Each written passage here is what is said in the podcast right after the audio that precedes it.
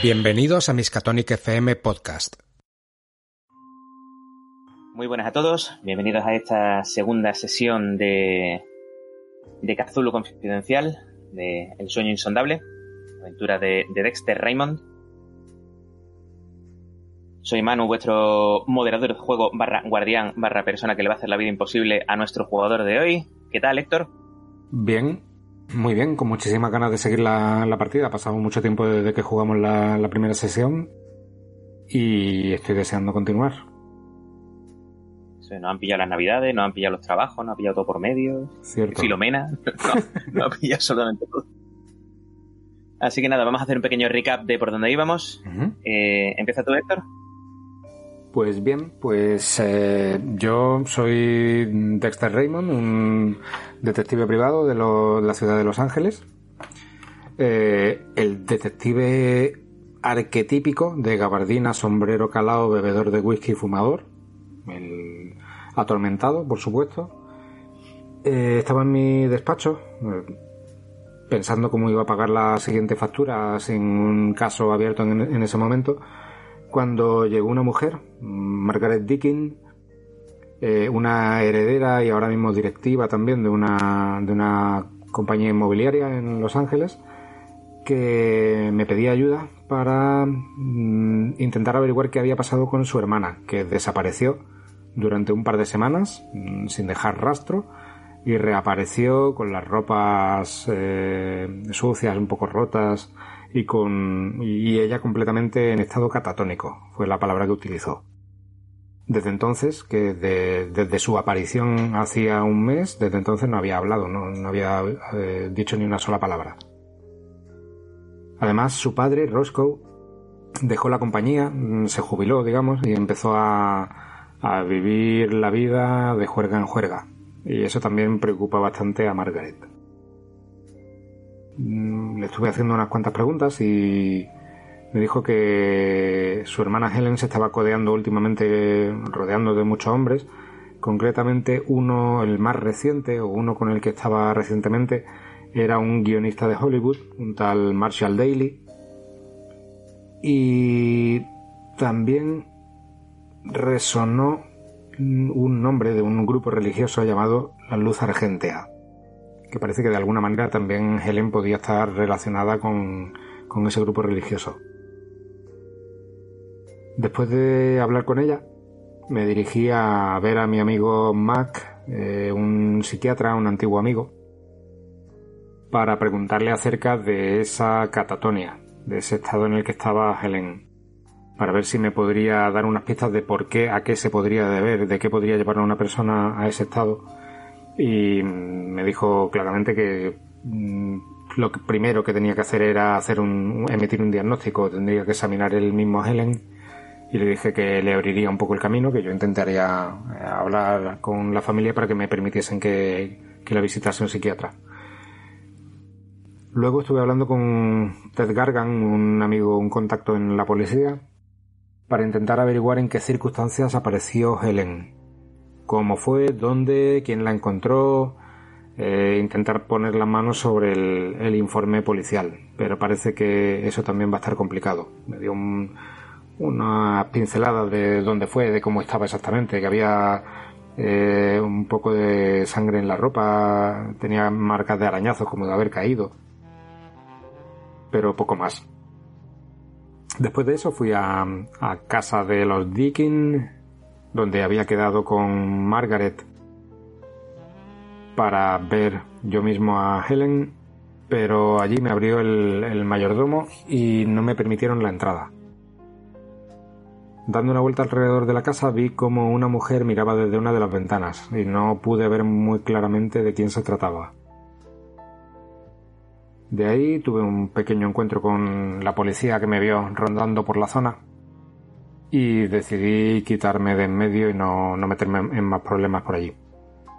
Cuando volví a mi despacho, al subir las escaleras, en el rellano, delante de la puerta de mi oficina, me encontré a el mismísimo Roscoe Dickin, el padre de Margaret y Helen. Y ahí nos quedamos. Has subido cientos de veces esa escalera. Muchas veces el umbral de, de esa primera planta en la que se encuentra la, la oficina que tienes mal alquilada. Te digo mal alquilada porque no te encuentras en tu mejor momento económico. Y es curioso porque llevas diciendo eso los últimos 3, 4 años, que será aproximadamente lo que llevas en esa oficina. Y sabes que subir esa escalera tiene la esperanza de que llegues arriba y haya una persona rica, un hombre, una mujer con un problema gordo, que te vaya a sacar un poco de la de la penuria económica en la que vives, que te permita una oficina grande, trajes buenos, un sombrero caro,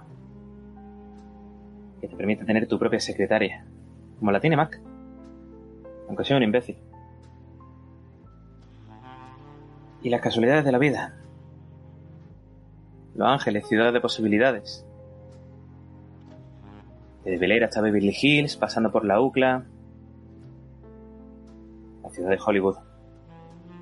¡Hey! Parece que la suerte te ha sonreído por una vez. Hay un ricachón en tu puerta.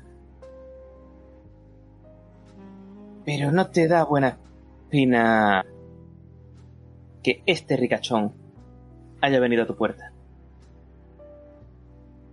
Eh, ¿Es, ¿Es usted Dexter Raymond? Así es. Y usted, si no me equivoco, es el señor Dickin, ¿verdad? Sí, soy, soy Roscoe Dickin. Te dice eso y lo miras de arriba abajo. Va con un traje muy bueno. Un traje que puede costar tranquilamente solo la chaqueta que lleva. Lo que tú puedes ganar aproximadamente en un par de años. Te hacen falta pillar muchas infidelidades para poder permitirte una ropa de ese calibre. Sin embargo, la ropa está descuidada. Lleva una camisa blanca con una mancha oscura que no alcanzas bien a saber si será algún tipo de licor o café o no sabes lo que es. El pelo un poco despeinado y mm, el bigote no muy atusado. Lleva unas gafas redondas, pequeñitas, que penden de su nariz. mmm, no sabe bien cómo. La tiene aguileña. Como si fuera una curva hacia abajo, de un acantilado, que hace caer al mar. En cualquier momento sabes que esas gafas van a ir al vacío. Y no tiene pinta de que sin gafas Roscoe Dickin vaya a ir muy lejos. Pues con usted quería hablar yo. Eh, este, este cuchitril es, es su oficina? Lo que llama usted un cuchitril es un, un lugar de trabajo. Es mi oficina, sí. Le voy a pedir si me disculpa que trate con un poco de respeto este cuchitril. Si quiere que nos llevemos bien. El cuchitril es un cuchitril y no es un, una agencia de detectives. Como Smith and Partner, ese, eso es una agencia de detectives buena y no esto. Mire, esto no es si nada. está buscando a una agencia de detectives como la que dice, se ha equivocado de sitio. Si está buscando a Dexter Raymond, aquí me tiene. Pues eh, pues, vamos, vamos adentro, que, que no quiero hablar aquí en este, en este rellano. A saber quién vive aquí.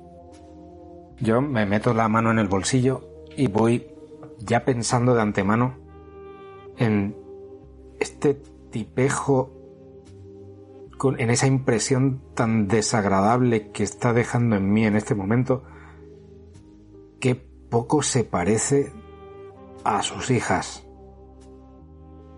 Al menos eh, Margaret parecía educada, parecía una mujer elegante. Este tipo, la elegancia solamente la tiene en la ropa cara, pero no es un tipo elegante. Abro la puerta, entro yo primero, y una vez que estoy dentro, pase, señor Dickin. Tome asiento, por favor. Escucha que masculla algo en voz baja. Conforme lo dejas pasar, al entrar, cierras la puerta. Y te llega un intenso olor a una mezcla de licor, mm, como si fuera whisky, no sabe bien qué, qué alcohol es, pero un alcohol fuerte. No parece borracho, pero o está durmiendo la mona o está afectado por lo menos, o afectado huele. Y es como si llevara un día sin ducharse o dos días sin ducharse, la verdad es absolutamente hediondo. Yo tomo un par de vasos de cristal, los pongo encima de la mesa, los lleno y sin mediar palabra le acerco uno. Coge el vaso, lo mira con desdén. ¿Esto es para enjuagarme la boca? Si no lo quiero, démelo a mí. Le ofrezco lo mejor que tengo. No, déjelo. Déjelo, déjelo. Se sienta en una silla. Escucha la silla rechinar. Bueno, pues... ¿Me quiere decir qué hace usted hablando con mi hija? Un momento. Vamos a empezar de otra forma. ¿Me quiere decir qué hace usted en mi despacho? Yo he preguntado primero. Usted ha venido a verme.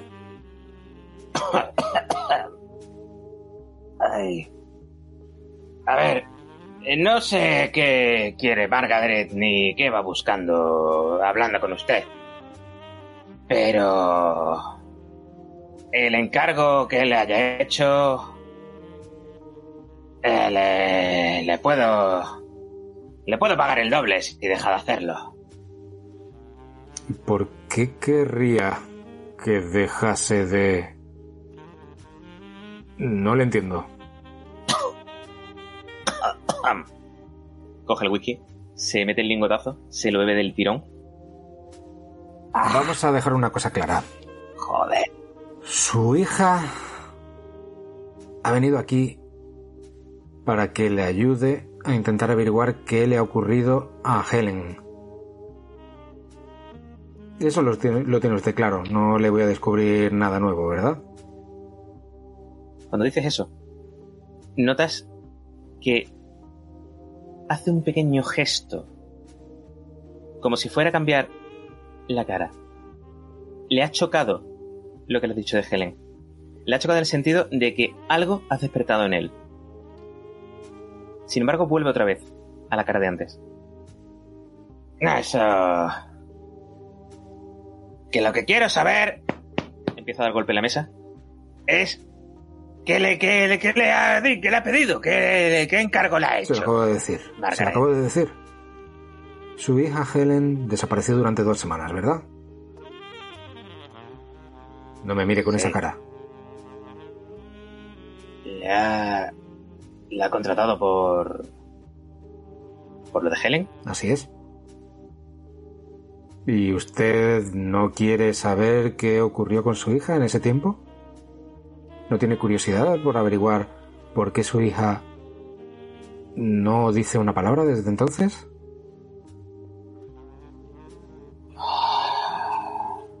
Resopla y se echa para atrás en la silla. Mira el techo. Y baja la mirada y se la cruza contigo. Mire, señor Raymond. Yo tengo ya una edad en la que he ganado mucho dinero, ¿sabe? Mucho dinero. Más del que usted se puede imaginar. ¿Conoce usted mi negocio familiar? Sí. ¿Cree usted que habiendo creado el patrimonio que he creado, el trabajo que he creado, esta ciudad de mierda, habiéndole dado casa a tanta gente, habiendo construido tanto, habiéndome dedicado tanto tiempo a los edificios, a los inmuebles, arreglándole el futuro a mis hijas, y que ahora venga una de ellas. Y a mi edad me deje sin un puto dólar. Ah, señor Raymond, ¿qué, ¿qué quiere hacer usted exactamente por Helen? Mire, Igual que usted es un profesional inmobiliario y ha dado casa a tantas familias en esta ciudad de mierda, como usted mismo dice, a mí me han contratado para averiguar qué pasó con su hija Helen durante esas dos semanas. Más claro no puedo ser.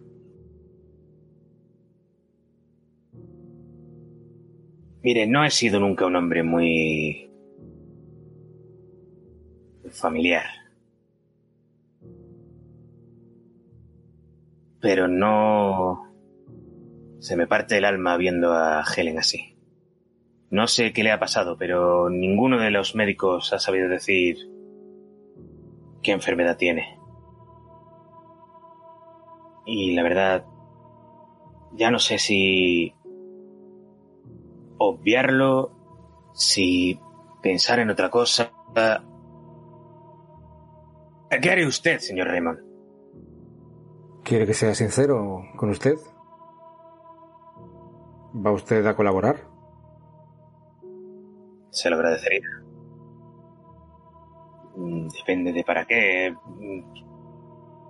Yo interiormente voy pensando en cómo ha cambiado un poco la actitud cuando ha visto que, que yo no he mencionado nada, nada acerca de investigarlo a él, que es mi otra misión, el otro encargo que me ha hecho Margaret. Parece que era por ahí por donde no quería que yo fuera a, investigar, por que no vaya a moverme por esa zona. Y veo que ha cambiado de actitud al respecto. Veo una oportunidad de que me deje visitar a Helen junto con mi amigo Mac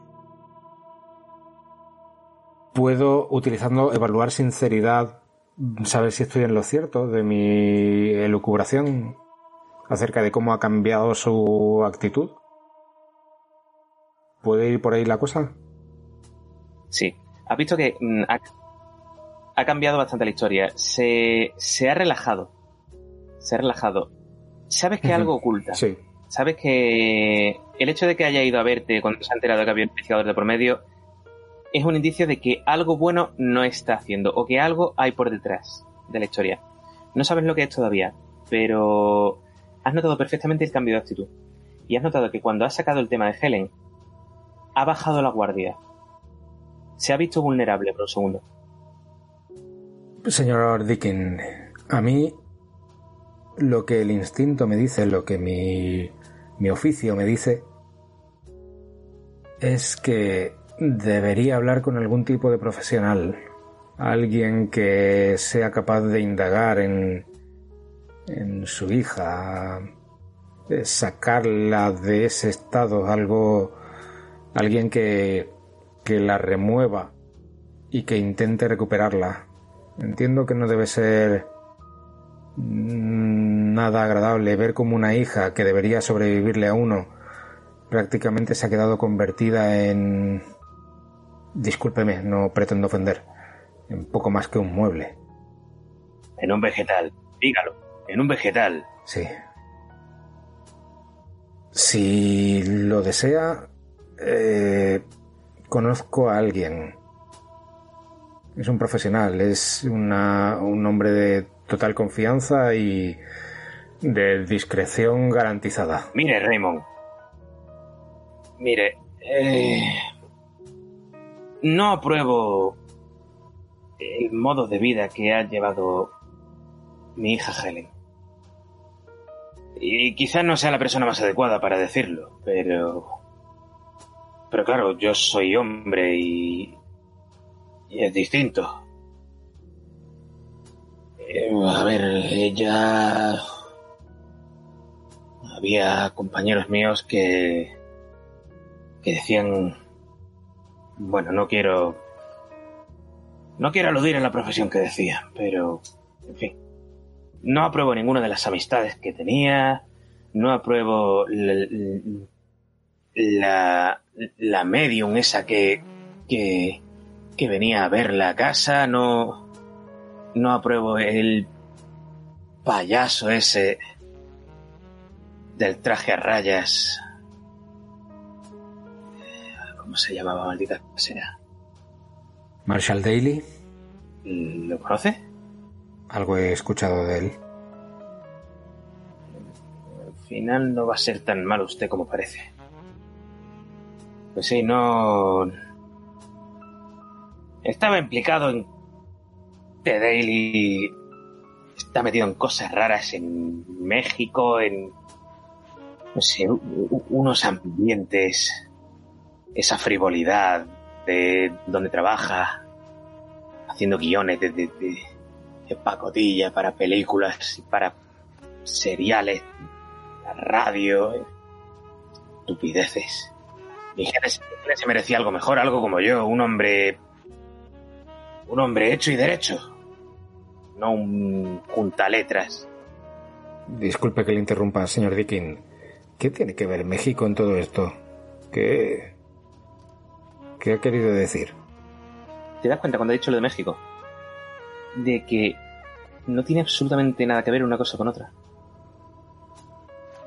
¿Has notado algo raro? ¿Te ha concertado? Eso, la, la gente. La, la, gente de. de los argentinos estos, o como se llamen. La medium esta. Han llenado la cabeza de cosas raras.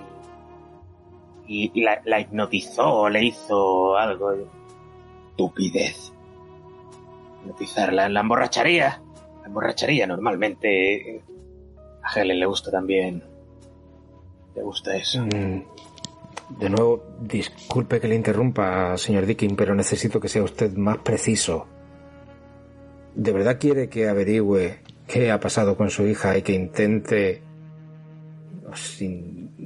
No sé si seré capaz, pero que se recupere? Si es así, necesito que hable con más claridad. ¿Quién me está diciendo que alguien hipnotizó a su hija? ¿Con qué fin? ¿Quién lo hizo? Sí, eso, eso decía ella. No, no, no, no lo sé, no lo sé.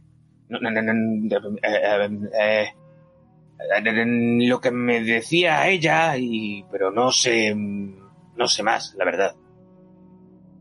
Eh, no notas nervioso.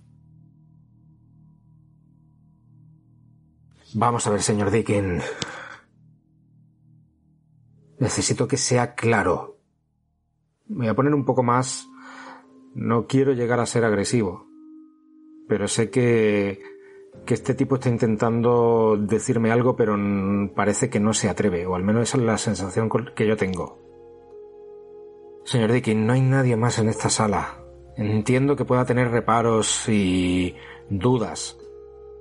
Incluso que no se atreva a, a decir ciertas cosas, pero si de verdad quiere llegar al fondo de esto, necesito que sea totalmente claro conmigo. ¿Qué habilidad me utilizas? Uf, em, creo que consuelo es la más indicada. Es lo más parecido, porque lo que intento es calmarlo, eh, tranquilizarlo y hacerle ver que estoy de su parte.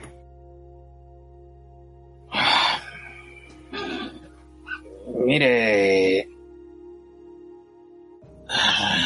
A ver, Raymond. Mm, estoy metido en líos. Metido en líos con gente un poco peligrosa. Le. Le debo dinero a Whitey Alexander. Cuando pronuncia ese nombre, te llega el flash directamente. Es un mafioso bastante conocido.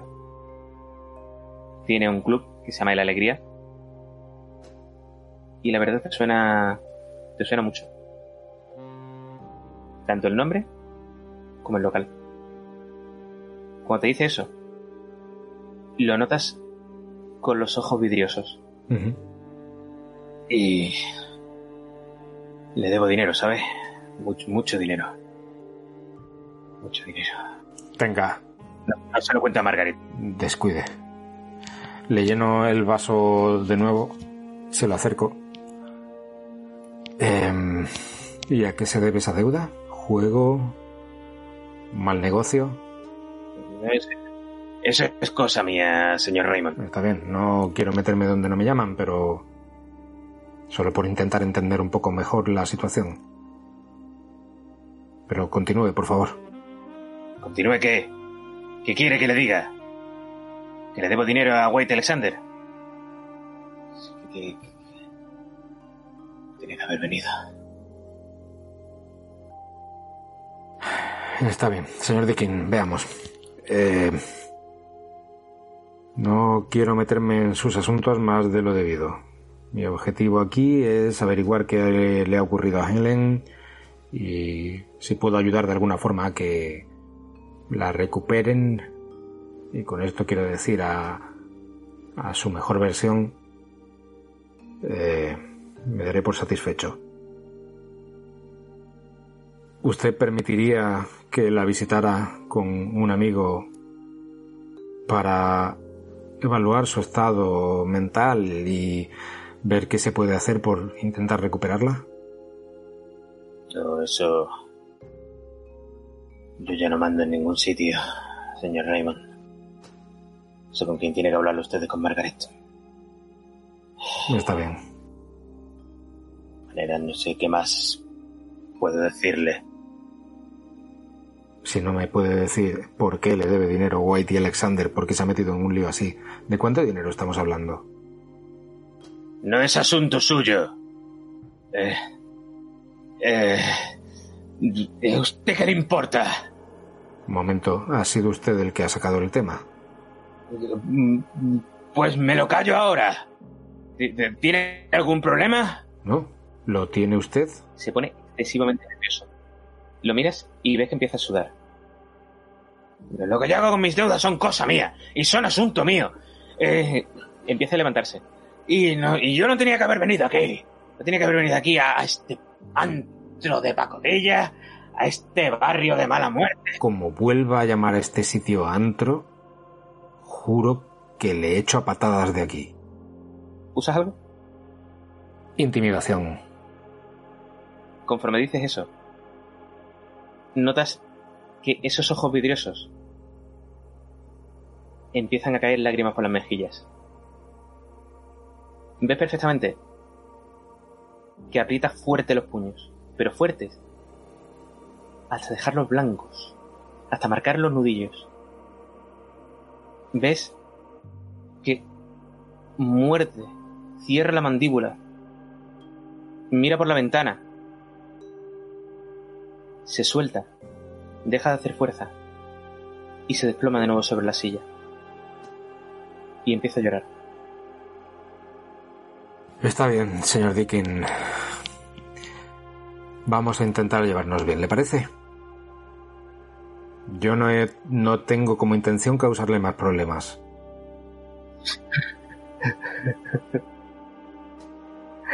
Soy un padre horrible, señor Raymond. ¿Por qué dice eso? Soy un... Ha criado a dos hijas preciosas. No conozco a Helen personalmente, pero puedo asegurarle que Margaret es una excelente chica, al menos aparentemente educada, inteligente. No creo que lo haya hecho tan mal. ¿Es usted padre, señor Raymond? No, no.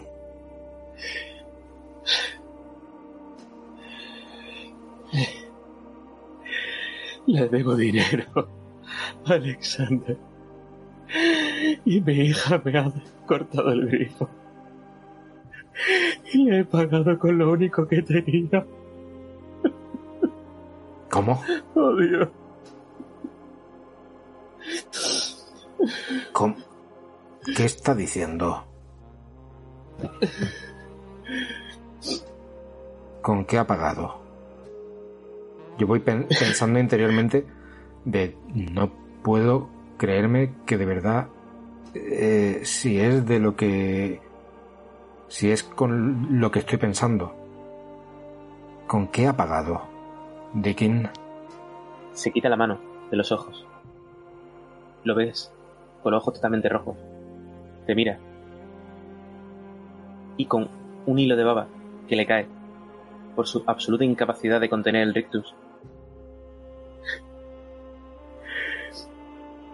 Con lo único que tenía, Raymond. Con lo único que tenía. Le. Le voy a meter un puñetazo en la mandíbula. De pura rabia para descargarlo. Hay veces que eres un cascarrabias. Hay veces que en ese sentimiento, en esa idea propia, particular, subjetiva, y muchas veces absurda y aleatoria, que tienes de lo que es la justicia, prefieres que si esto tiene que llegar, llegue de tu mano. Y mejor aún, si llega de tu puño. No te lo planteas. No eres padre. No sabes, no tienes la empatía suficiente como para saber lo que sentirías si tuvieras una hija por lo que te está diciendo Roscoe Dicking. Pero tampoco tienes mucho tiempo de pensar. En una fracción de segundo, un impacto seco de un puño contra el pómulo izquierdo de Roscoe Dicking lo hace caer de la silla en la que está. Las gafas, como bien vaticinabas en la entrada de tu despacho, ruedan por el suelo. Ese hombre gordo, hondo, con esa mezcla de olor de no ducharse de hace tiempo y de haber consumido una cantidad bastante elevada de alcohol que no sabes cómo se tiene en pie, cómo es capaz de razonar, cómo es capaz de decir las cosas que dice sin trabarse, sin balbucear. Lo ves boca abajo, intentando, de manera patética, arrastrarse por el suelo para alcanzar las gafas. Mientras gime, mientras pronuncia palabras que no llegas a entender bien, echa un mar de lágrimas. Yo, encendido de furia todavía por dentro, con un calor que me sale por el cuello de la camisa, me acerco hacia sus gafas, se las empujo con el pie para acercárselas y le digo, salga usted de mi cuchitril ahora mismo. Me giro, abro la puerta y me acerco hasta mi escritorio, me lleno un vaso de whisky, enciendo un cigarro y miro por la ventana esperando que desaparezca de allí. Se levanta. Se intenta arreglar la ropa, tal y como puede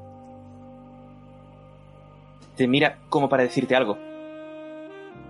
Pero se da cuenta de que tiene otro pómulo y prefiere irse solo con uno partido.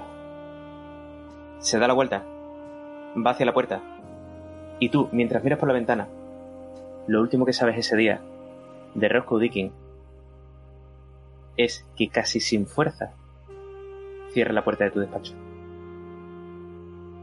coge la carta de ventaja genérica de sensación extraña. Vale. Sale por la puerta y mira por la ventana. Margaret vino porque a Helen la, la habían encontrado hacía dos semanas en la calle, semidesnuda. Parecía un tema de secuestro. No es la primera vez que llevas uno.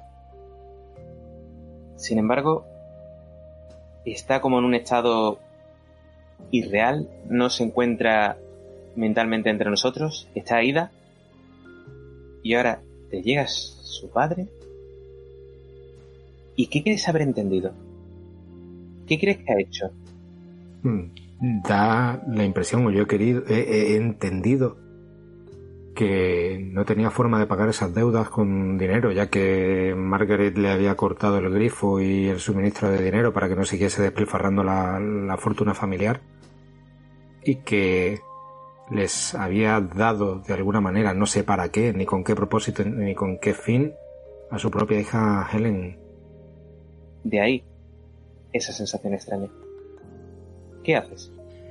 Pues termino de, beber ese, ese whisky, fumar el cigarro, e intentando recomponer en mi cabeza toda esa escena, cómo, en qué estado de desesperación puede llegar a estar una persona para hacer algo así? No hay dinero en el mundo. Vale que no soy padre, pero no hay dinero en el mundo que justificase vender, entre comillas, a una hija. ¿Estamos locos? ¿Qué, qué demonios hay aquí? En fin, desde luego que en el despacho no voy a averiguar nada más. Cojo mi gabardina, la, agarro debajo del brazo. Sé que hace calor, pero mi gabardina es, mi, mi capa de ocultación, lo que me permite esconderme detrás de una esquina e intentar pasar desapercibido. Tomo el sombrero para resguardarme del calor y del sol. Salgo a la calle y me balanceo de un pie a otro, del pie izquierdo al pie derecho, debatiéndome entre ir a ver qué demonios se cuece en ese sitio que ha dicho este tipo, Dickin, eh, el alegría, qué clase de gente se mueve por ahí. Intentar averiguar algo más sobre White y Alexander y la gente con la que se mueve. O seguir con los otros hilos que tenía acerca de la desaparición de Helen. ¿Qué hora es? Es primera hora de la tarde. Eres consciente de que si vas a la alegría muy probablemente te lo vas a encontrar cerrado. Entonces eso hace que mi balanceo de un pie a otro, finalmente el peso recaiga sobre el pie derecho y vuelva al despacho. Subo corriendo hacer una llamada de teléfono. Voy a llamar a, Max, a Max Whale, el diseñador de producción en Hollywood. Y le voy a preguntar por Marshall Daly. Quiero averiguar cómo lo puedo localizar, cómo puedo encontrarlo. Si tuviese que verlo, ¿dónde iría? Tomo el teléfono y llamo. Da un tono dos tonos. ¿Sí? ¿Max? Eh, sí, soy yo. Soy Dex. Dexter Raymond. ¡Dex! ¡Qué alegría! ¿A qué debo el honor? bueno, mm, tengo que preguntarte algo, pero ¿cómo estás? ¿En qué andas metido? ¿Cómo va todo? A ver, Dex, eh, me dedico al cine, soy judío. ¿Cómo quieres que me vaya bien? Haciendo un poco de todo, hijo. Estoy ahora mismo liado con unos decorados y con una película de de la selva, de algo así. Es muy difícil eh, simular la selva cuando nunca has visto la selva. ¿Tú, tú no has visto la selva, verdad, Dex? No, solo he visto ruedas, neumáticos y asfalto. No, pues... Eh, a ver cómo demonios hago esto. sobre todo porque tenemos un presupuesto de mierda. Yo no sé cómo vamos a hacer esto. Y han, contratado de segunda. Todo actores de segunda, Dex. Esto va a ser un desastre. Esto va a ser una mierda. La Paramount se va a ir al carajo otra vez, Dex. Pero bueno.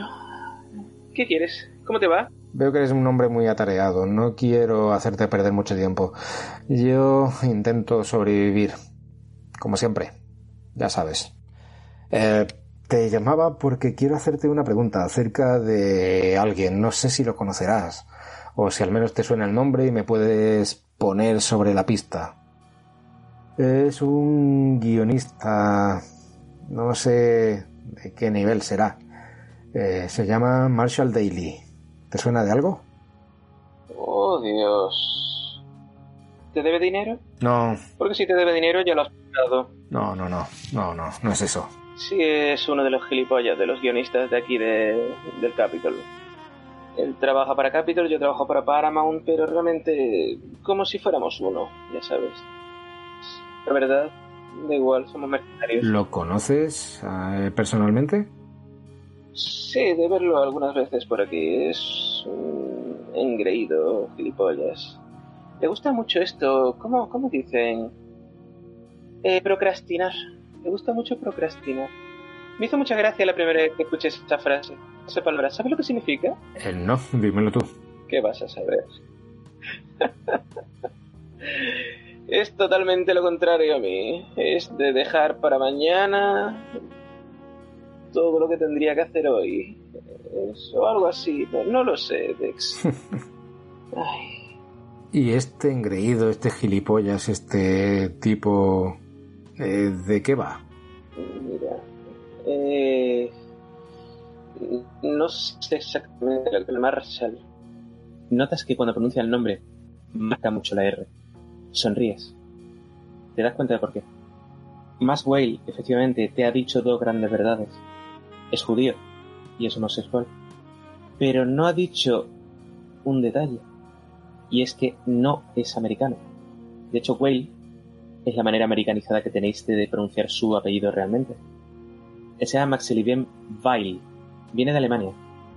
Y por razones obvias de cómo estaba su país, de cómo iba avanzando un movimiento que le habría supuesto posiblemente no estar ya entre vosotros, tuvo que emigrar a Estados Unidos. Y trata de ocultar cualquier arraigo alemán que tiene. Habla un inglés muy fluido, pero de vez en cuando lo delatan detalles como ese. Y detalles que hacen desvelar a los espías. Porque muchas veces lo has visto y estabais y se pone a pagar cualquier cosa, cualquier bebida que estabais tomando, lo que fuera.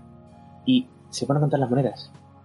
Y en lugar de decir 1, 2, 3, 4, lo ves que dice en voz baja 1, 2, 3, Los detalles se le escapan. Porque es un diseñador de producción. Es bueno. Es muy bueno. Pero no es infalible.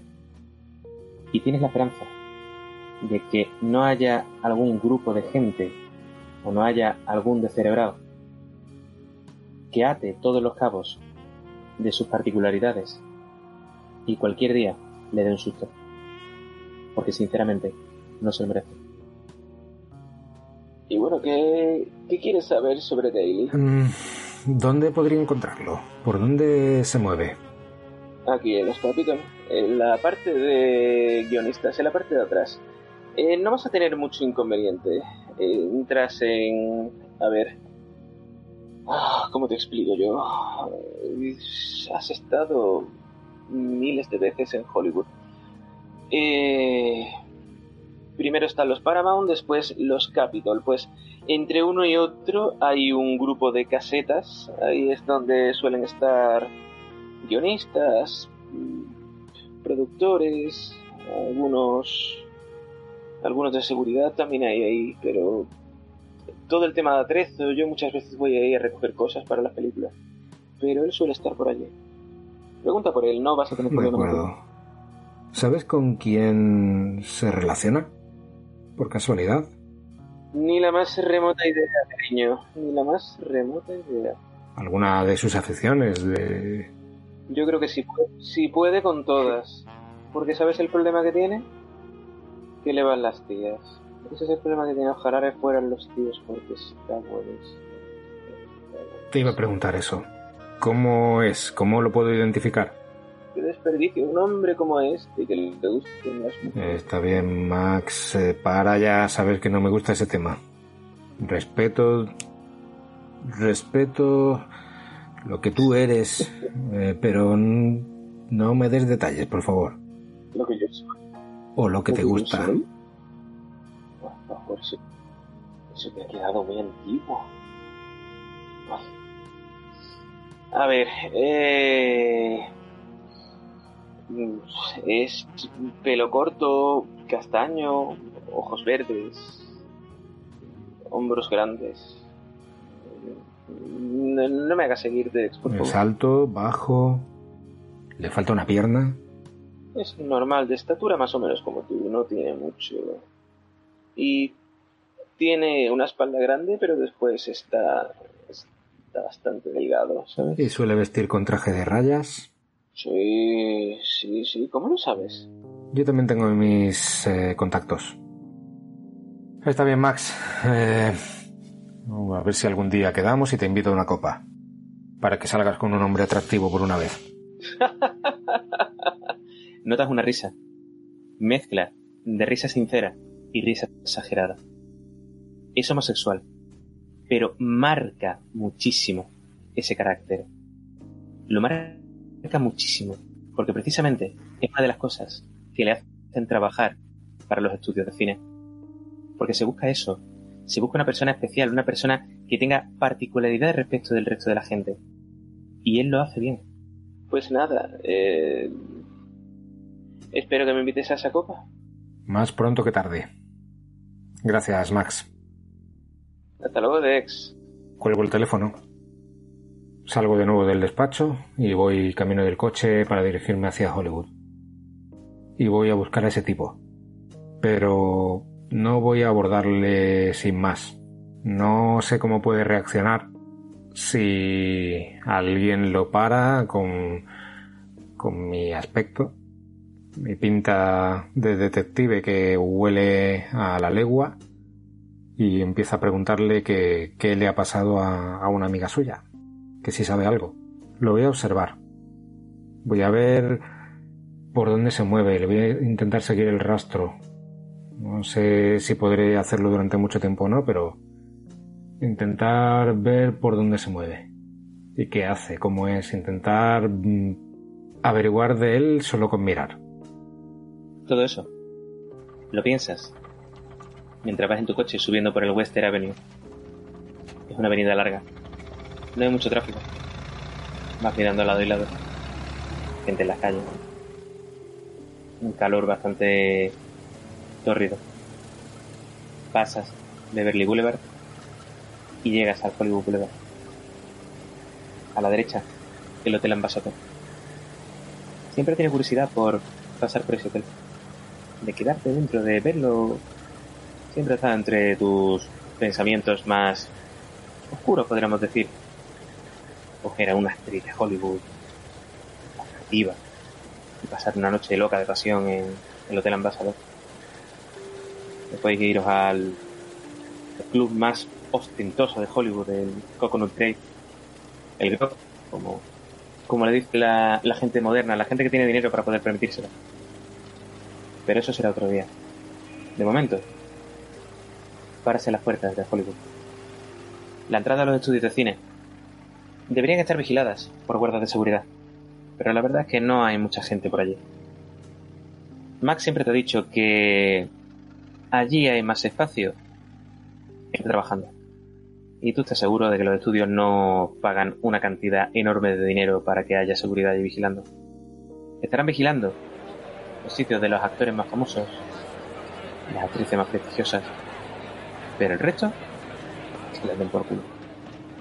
Efectivamente llegas, miras todo ese mamotreto de cartón, piedra, toda esa fábrica de sueños, detrás no hay nada, que detrás hay frustración, amargura, explotación laboral, envidias, rencores y sobre todo una cosa de la que no se libra ni el propio Max, que es el ego, el ego desmedido que tienen los actores.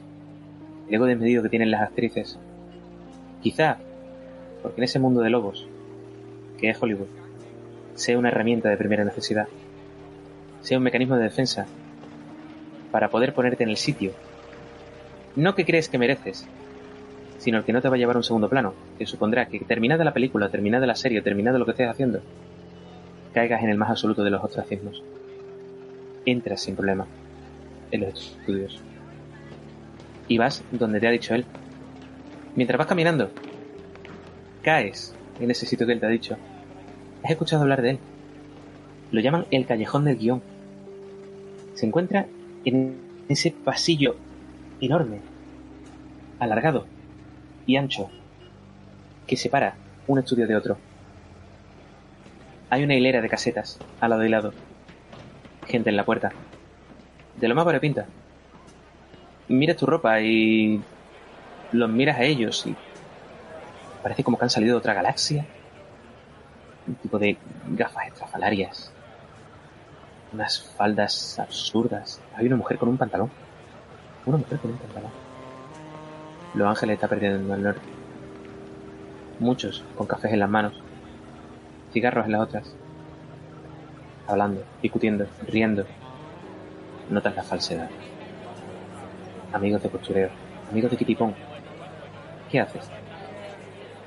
Pues voy a buscar un, un sitio discreto, a la sombra, que un poco la, que la propia sombra me, me oculte un poco, con un periódico, en pose disimulada, pero tampoco quiero quiero que sea evidente que estoy disimulando. Muchas veces la mejor manera de pasar desapercibido es haciéndote ver.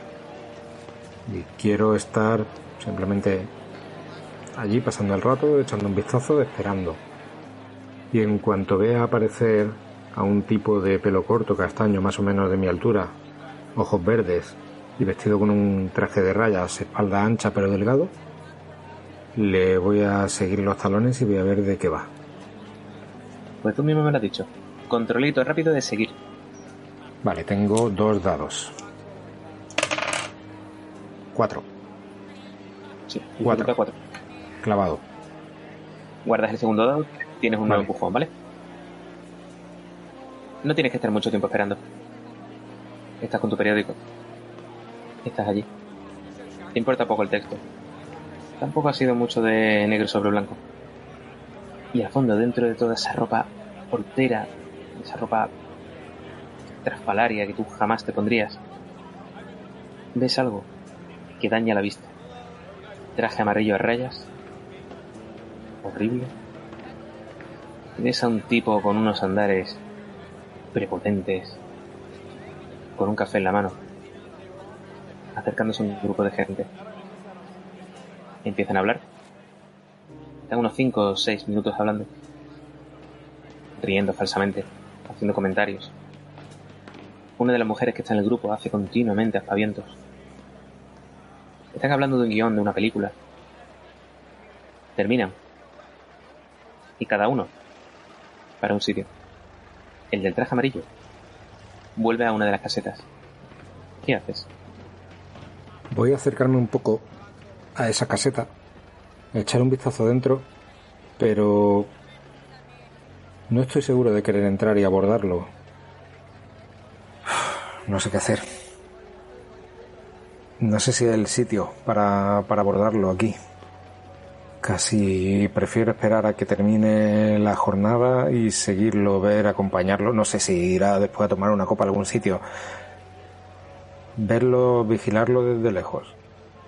Y en un momento en el que vea que puedo entrarle sin que haya más gente alrededor y lejos de ese entorno en el que quizá un vigilante de seguridad pueda salir en cualquier momento, aunque no sean no estén muy muy a la vista, pero cualquiera sabe.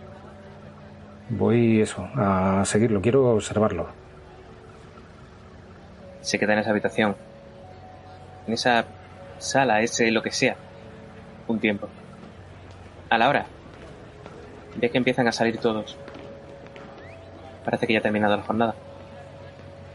Lo ves que sale hablando con una pareja, un hombre y una mujer. Lleva en la mano una chaqueta, la chaqueta del traje amarillo. Camina con aire de superioridad.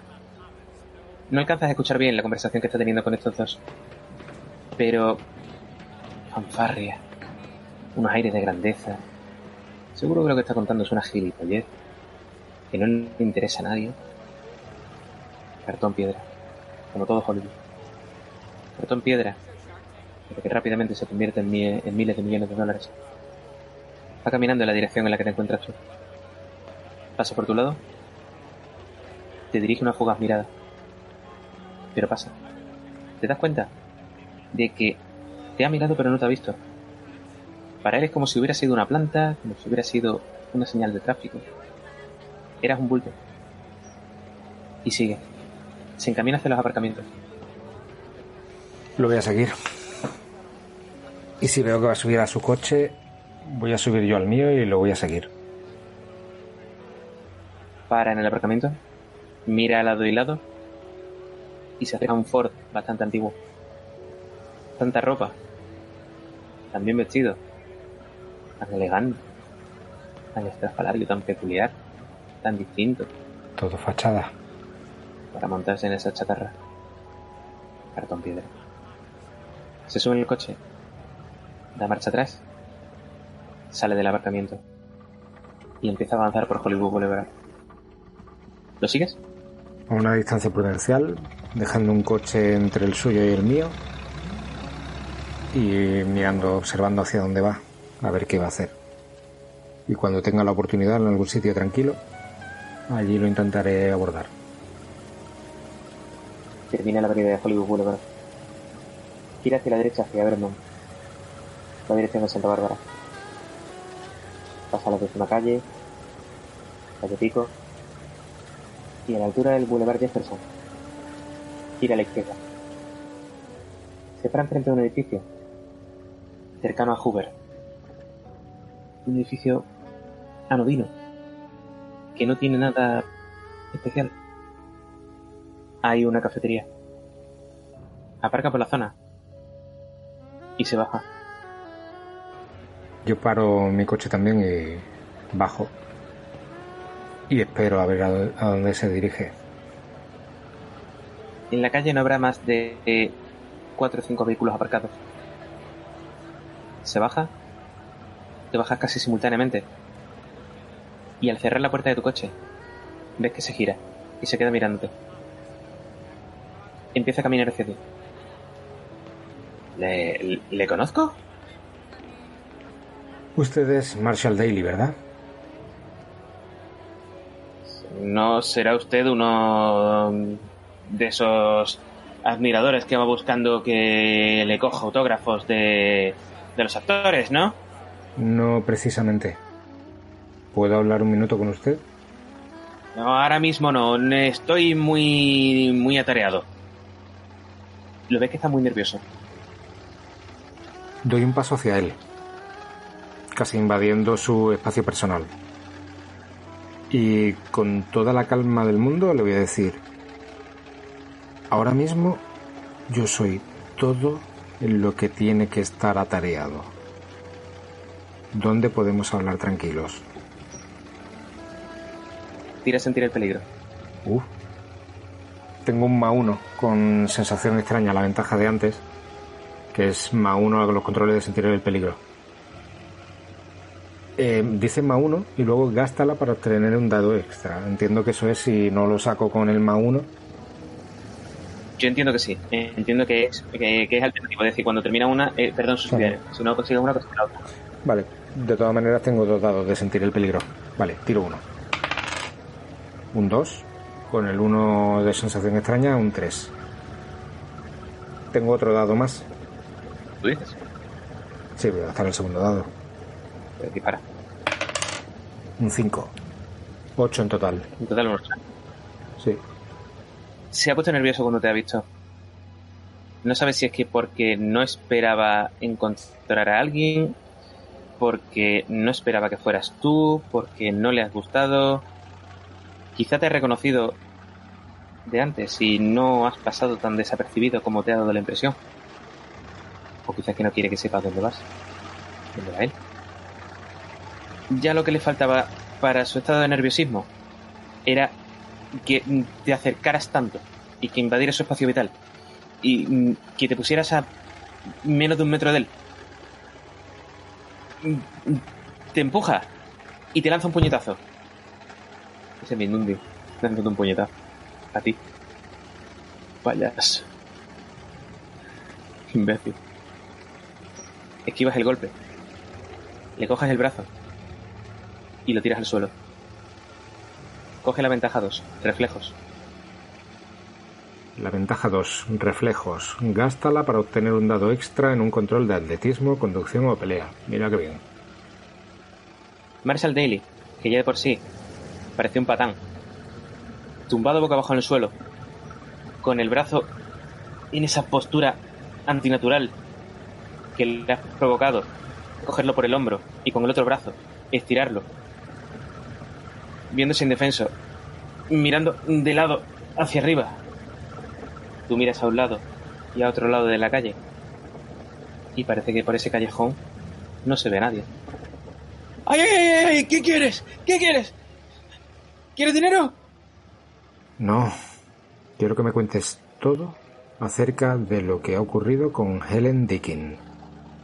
Y al pronunciar ese nombre, ese nerviosismo continuo, ese movimiento del miedo a lo que ha sucedido, de ese acto reflejo de supervivencia, de un desconocido que viene, al que intenta golpear, porque ibas a un sitio o porque estabas en un sitio o porque algo que Dexter no alcanza a entender bien, pero que sabe que ha pinchado un hueso. La reacción de Marshall, de nerviosismo, para de manera súbita, gira la cabeza aún más de manera antinatural para mirarte fijamente a los ojos y te pregunta ¿Qué, qué le ha pasado a Helen?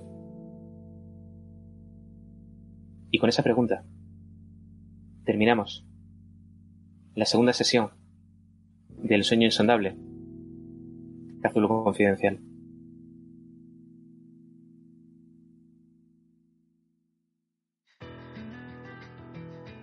Gracias por escuchar Miskatonic FM Podcast.